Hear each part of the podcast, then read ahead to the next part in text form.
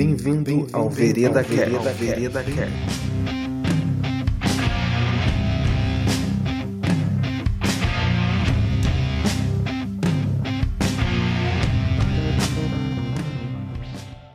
Fala galera, bem-vindo a mais um Vereda Cash. Hoje vamos falar dos famosos clichês.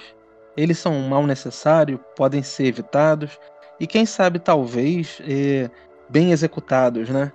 Como a gente pode definir o clichê quando a gente, quando ele começa a incomodar? Hoje eu tô aqui com o Fabrício e o Pedro pra gente debater um pouco sobre o assunto. E aí, galera, o que vocês têm a dizer sobre o famoso clichê? Fala aí. Bem, o clichê, na verdade, ele é algo que cai, e aqui quero colocar bem entre aspas, né? Na vulgaridade. Vulgaridade no sentido de algo que se repete com bastante frequência, né? É, então, também poderia ser chamado em literatura como lugar comum, é aquele lugar que você sempre retorna, porque é fácil de você criar uma narrativa ou fechar uma narrativa através dele. Existem muitos clichês que vêm desde a época dos gregos, né?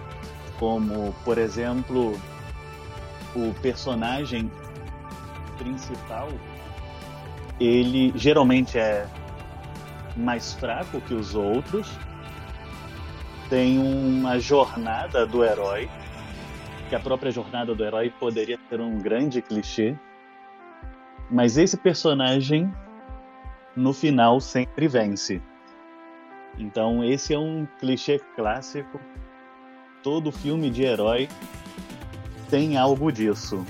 É, é, dos gregos também, do teatro grego, que surgiu a expressão Deus Ex Machina, que é o clichê principal do cinema, da, de, de, qualquer obra, na verdade, onde justamente o que você falou, o herói é salvo no último momento, né? Exato. Muitas coisas acontecem no último momento, inclusive. Exato, convenientemente. E você, Pedro, o que, que você tem a dizer sobre os clichês? Olha, para mim o clichê, eu acho que muitas vezes é uma facilitação do roteiro, né? Tem alguns clichês que realmente são irritantes, né? Principalmente aqueles de comédias românticas, né? E acho que é um dos gêneros que mais tem clichês, juntamente com filmes de terror, né? Vou dar alguns exemplos. Um que me irrita bastante, comédia romântica aquele que o casal começa se odiando e no final terminam bem, né? E aí fica tudo certo. E um outro também é aquele negócio do amor à primeira vista, né? né? É o que mais aparece, né, nesse tipo de filme. Interessante você falar do comédia romântica, porque tem uma comédia romântica chamada O Amor Não Tira Férias, que a, é com a Kate Winslet, que ela se muda pra Califórnia e tal, aí coincidentemente ela é vizinha de um roteirista de, aposentado assim, de Hollywood, já um, bem velhinho. E ele começa a comparar a vida dela com os clichês de comédia romântica. E aí é, começa a decupar e começa a apontar justamente essas coincidências na vida dela, é, esses encontros forçados, essas situações forçadas. É uma, ele acaba criando uma metalinguagem dentro do filme, é bem interessante. Bom, tá aí uma forma de execução bem feita de um clichê que você acabou de dar aí, né? Sim, sim. Filme de terror que, que tem uma brincadeira com os clichês também e tem um roteirista presente, é um crítico de cinema, é a Dama do Lago, né? Dama da Água, Dama da Água. Ah, o do Shyamalan, né?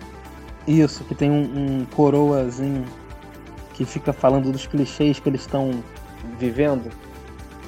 As situações, ele fica falando sobre a situação. Ah, agora de acordo com os clichês, tal coisa vai acontecer. Tal. Eles também brincam com essa metalinguagem. É bem interessante como executado. É, eu, eu acho que os filmes de terror eles têm muitos da mulher loira, né? Por exemplo, você sabe que a mulher loira vai ser a primeira a morrer, né? Ou em alguns filmes a mulher mais bonita sempre é a vilã, ou tem alguma relação com a vilã, mas dentro dos clichês que me irritam um pouco, estão alguns que facilitam muito as coisas, né? O... E aqui eu entraria em alguns casos particulares. Né?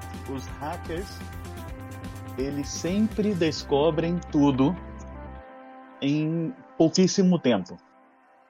Você coloca o hacker em um computador e em menos de cinco minutos eles descobrem tudo. Né? E também a questão de toda a burocracia desaparece.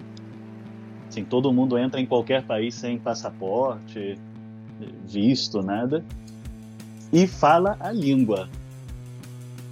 Então, parece que o inglês se torna a língua que se fala até nos confins da Terra. Bem, nós sabemos que, que muito, muito lugar do mundo se fala inglês, mas você não pode esperar que no Himalaia se fale se fale inglês. Então essas questões de facilismo sim me irritam um pouco. A grande utilidade do clichê realmente é essa ferramenta facilitadora, né? Porque ela é bem prática pelos elementos assim de trazer elementos de familiaridade, é, com conceitos e situações que o personagem passa, e também é um caminho mais curto para se evitar desinformação no sentido de ambiguidade, né? Só que é importante a gente perceber que o clichê está diretamente ligado é, à nossa suspensão de descrença.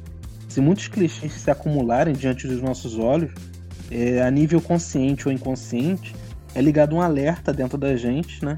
Quebrando é, imediatamente a suspensão de descrença que criamos desde o início com, com um contrato de verossimilhança da obra, né?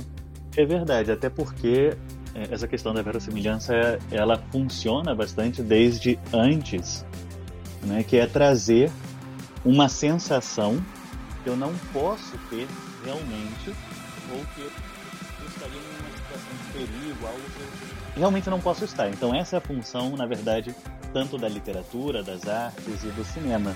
E se você rompe isso, né, acaba gerando uma estranheza. Acho que acaba quebrando, inclusive, com a intenção. Né? A não ser que a intenção seja realmente brincar com isso, como você citou. Sim, sim, através de metalinguagem, sim. É, o clichê que eu mais odeio, assim, de longe, disparado, era o famoso era tudo um sonho, né?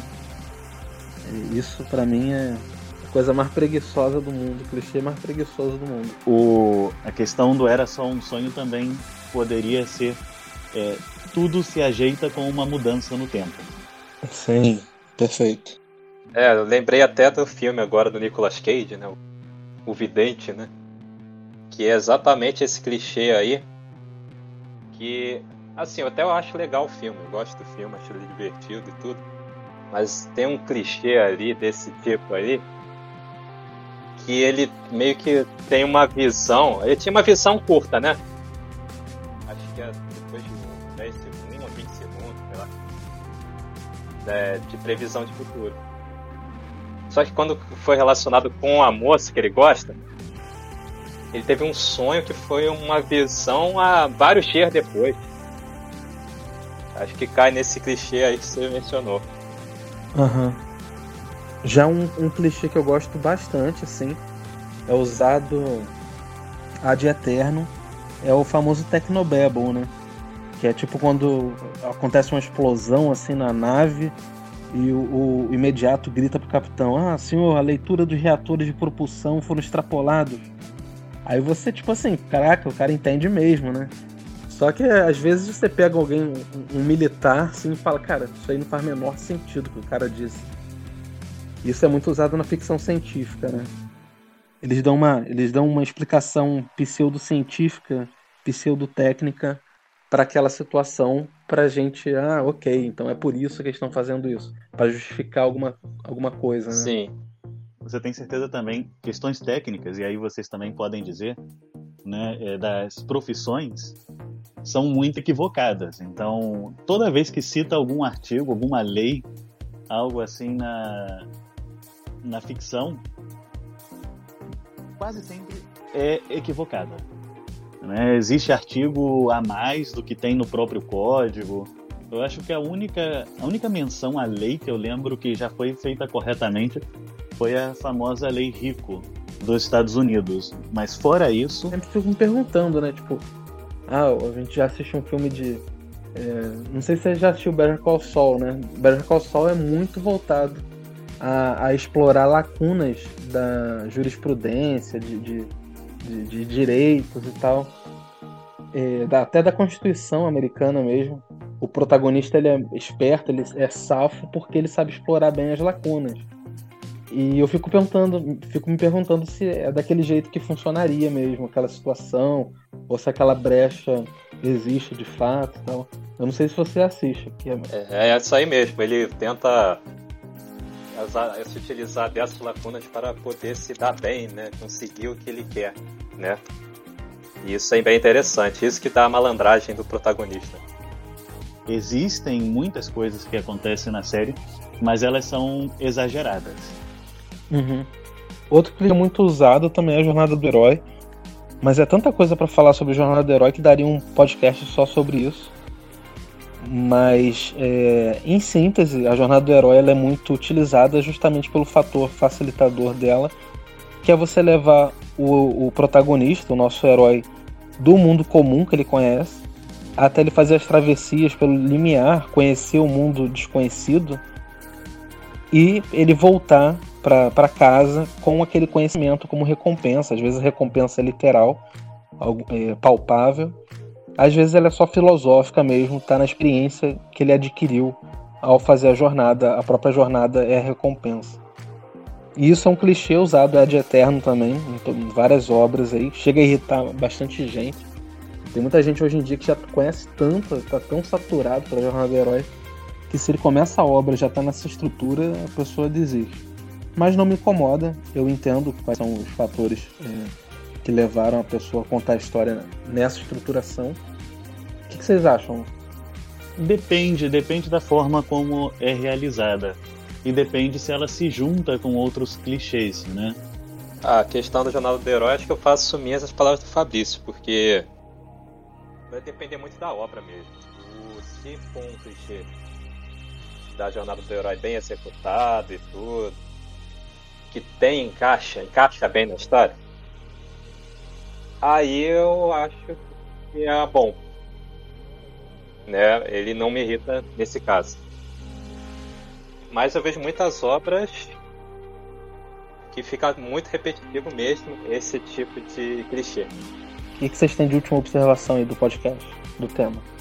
Os clichês, eles ajudam também quando eu acho que eles ajudam quando existe uma questão que você claramente associa um clichê, só que ele é quebrado. Então aqui eu faço menção ao que eu acho que eu até comentei no episódio sobre o Senhor dos Anéis. Ele é um clichê. Mas ele não é o herói. Então você coloca o clichê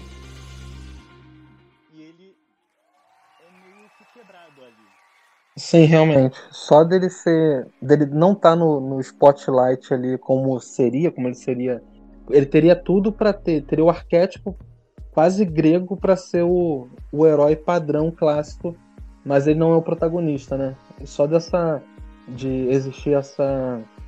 o esforço de trocar de papéis ali é, já é um, um, um fator inovador para a obra, né? Exato. E eu acho que isso é uma boa utilização do clichê. E você, Pedro, o que tem que falar aí para concluir? Ah, eu posso mencionar também para finalizar ali, né? Alguns clichês assim, clichês que eu gosto, né? Assim que não me incomodam muito. E a gente chegou a mencionar brevemente. O que eu mais gosto dos clichês é o Deus Ex Machina né? Porque eu já vi muito bem executados. Dois bons exemplos. Aquele lá que o exército está perdendo, aí chega a cavalaria e consegue acabar lá com a batalha e faz os, heróis vencer. Como por exemplo no Senhor dos Anéis mesmo, nas duas torres, né? Que uh, chega o exército lá no final. E isso aí pra mim achei muito bem executado. E o da Batalha dos Bastardos no Game of Thrones, né, na série. Que aquilo lá também foi um ótimo clichê, né? Que chega o exército lá do Ninho da Águia. O Senhor dos Anéis, além de ser bem executado, é uma cena bonita, né? Ela tem a paleta de cor bonita e tal. É, outro que faz muito bem isso também, esse, trabalha muito bem esse clichê, é o Bernard Cornwell, nos livros das Crônicas Saxônicas. Só que ele é interessante, porque ele já te dá informação pregressa é, entre os livros, no início dos livros, é, você já vê o Uhtred é, no presente. O, as crônicas passam no, num relato né, passado, no, é, tem uma estrutura épica. É, e você sabe que o Uhtred está vivo. Ou seja, qualquer batalha que você lê durante os. Vai pro 12 livro agora. Qualquer batalha que você for começar a, a ler ali, você sabe que ele está vivo. Que ele, afinal de contas, ele está falando com você no presente. Só que você ainda, como é, é magistralmente escrito, você ainda fica com a atenção do, do momento. Você sabe que vai surgir um Deus Ex Machina para salvá-lo, independente da situação que ele se encontrar, porque afinal de contas, o, o autor já te deu a informação que ele está vivo. Mas como é bem executado, não te incomoda, né? E tem outro clichê que é associado aí, que ele pode funcionar em conjunto, e aí legal, está bem.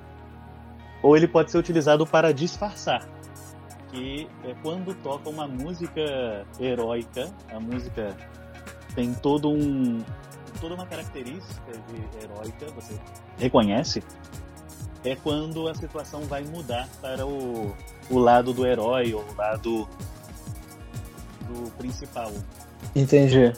É, Indiana Jones tem isso, é, De Volta para o Futuro, né? Quando alguma situação começa a pender para as coisas darem certo, assim, pro lado do herói, a música começa, né? Última sugestão que eu deixo aí para os ouvintes, e até para vocês mesmos, não sei se vocês conhecem, é um site chamado TV Trope. Esse site é justamente sobre esses tropos, né? Que tropos são justamente esses clichês. E ele tem uma lista extensa, assim, de clichês que você pode clicar ali.